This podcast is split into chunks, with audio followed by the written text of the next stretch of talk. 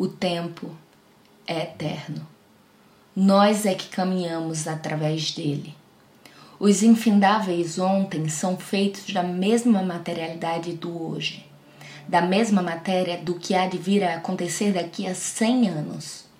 O que temos é o agora. Amanhã é agora.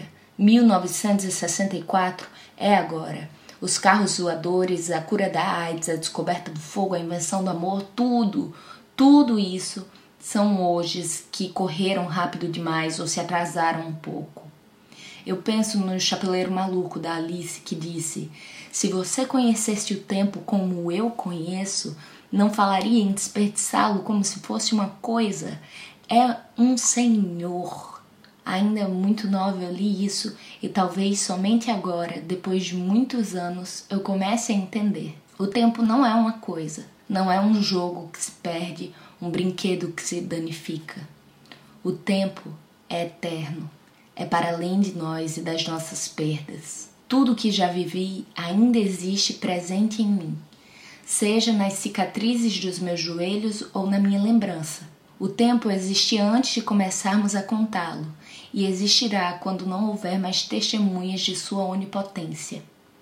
O tempo é um Senhor que nunca dorme, que concebeu a si próprio que é seu pai, mãe e filho eterno. Às vezes eu fico triste quando penso no quanto mais haverá quando eu não mais existir, porque a criatura humana não alcança quase nada do infinito. Então eu me sento com o tempo, esse Senhor, e partilhamos nossas horas.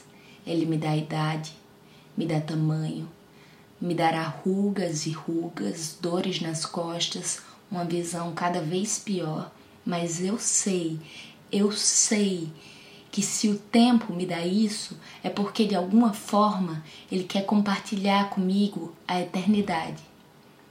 Eu também já fui menina, já fui criança de colo e o tempo me deu voz e fala e capacidade de dizer e uma cabeça para lembrar de tudo que vivemos.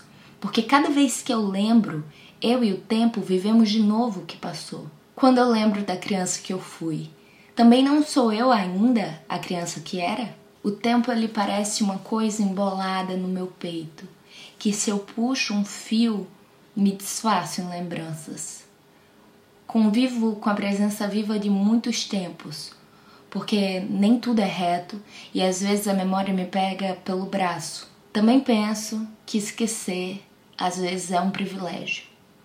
É bom não recordar-se de tudo, de tudo saber e reviver todas as coisas tal qual como foram, porque nem sempre o que se passou é bom. E esquecer metade das tristezas faz da gente um pouquinho mais feliz. Existe uma condição chamada hipertimesia, a síndrome da supermemória.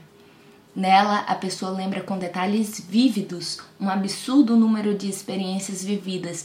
Eu penso que isso é uma espécie de castigo do tempo, uma forma dele compartilhar seu fardo com algumas pessoas.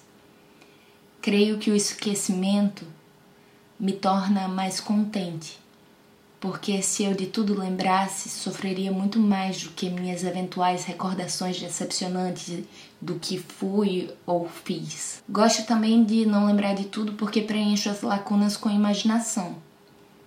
A falta da memória é o espaço de criação poética do tempo. Como nomear as coisas que eu esqueci? Há uma função poética no esquecimento que não deve jamais ser confundida com a mentira. Uma história esquecida em sua totalidade pode ser refeita como uma coxa de retalhos com memórias de outrem. Pode também ser complementada com fragmentos de outras histórias distintas vividas pelo locutor que confundiu-se sobre a ordem, o local, a data dos fatos. Uma memória esquecida também pode assumidamente ser esquecida, dita aos demais ouvintes em alto e bom som: Eu não me recordo. Há também quem substitua certas lembranças por outras, como forma de ressignificar o vivido, mas num nível muito subconsciente. É o caso que li em um livro de um homem que falava lembrar na infância de um, da mesa da cozinha ter um cubo de gelo enorme.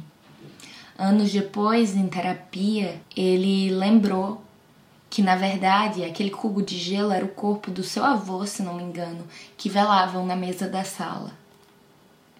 Às vezes a memória nos engana para a gente não sofrer. Às vezes a gente esquece e com isso aprende a fazer arte, para preencher lacunas, criar pontes entre o que foi e o que pode ter sido. E também há quem esqueça para jamais lembrar, e nesse silêncio mora muita, muita memória. E no meio disso tudo tem o tempo, que tudo lembra, que tudo vive, que tudo é. E tem a gente, que só passa, mas que o tempo não nos esquece.